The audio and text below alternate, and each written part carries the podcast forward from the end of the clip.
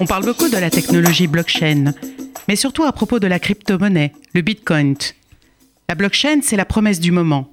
Elle annonce une réorganisation complète de l'Internet, car elle permet de faire ce qu'Internet n'a jamais été capable de réaliser, se passer d'intermédiaire ou d'un tiers de confiance qui, au passage, prend toujours son dû. Une blockchain, ou littéralement chaîne de blocs, c'est un registre décentralisé et infalsifiable de toutes les transactions effectuées depuis sa création enregistrés par blocs successifs, puis horodatés, ce qui instaure d'emblée la confiance dans cette technologie. Un exemple C'est comme si vous aviez une pile de Lego empilés les uns sur les autres. Impossible d'enlever le Lego du milieu sans corrompre le Lego du dessus. À ce jour, il n'y avait pas en France d'application concrète de la blockchain dans notre vie quotidienne.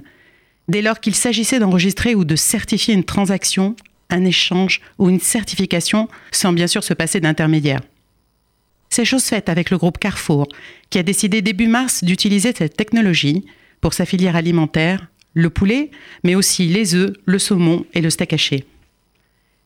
Face à la multiplication des scandales sanitaires, comme dernièrement Lactalis, l'enjeu pour Carrefour est clairement de conserver la confiance de ses consommateurs, en prouvant qu'il a la maîtrise de la traçabilité de ses produits grâce à la technologie de stockage blockchain.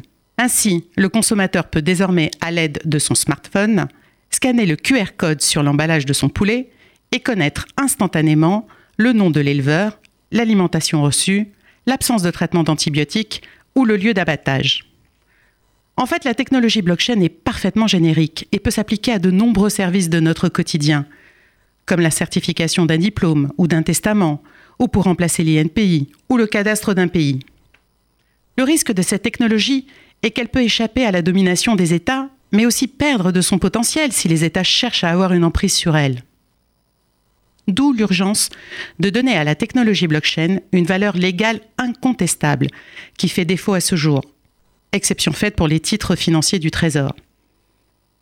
La blockchain représente pour la France un facteur de compétitivité déterminant pour notre économie française, car elle va révolutionner l'avenir de notre société et sa réorganisation. Nul doute que ces questions seront à nouveau à l'ordre du jour avec les deux nouveaux missions d'information par l'Assemblée nationale sur la blockchain au cours du prochain trimestre.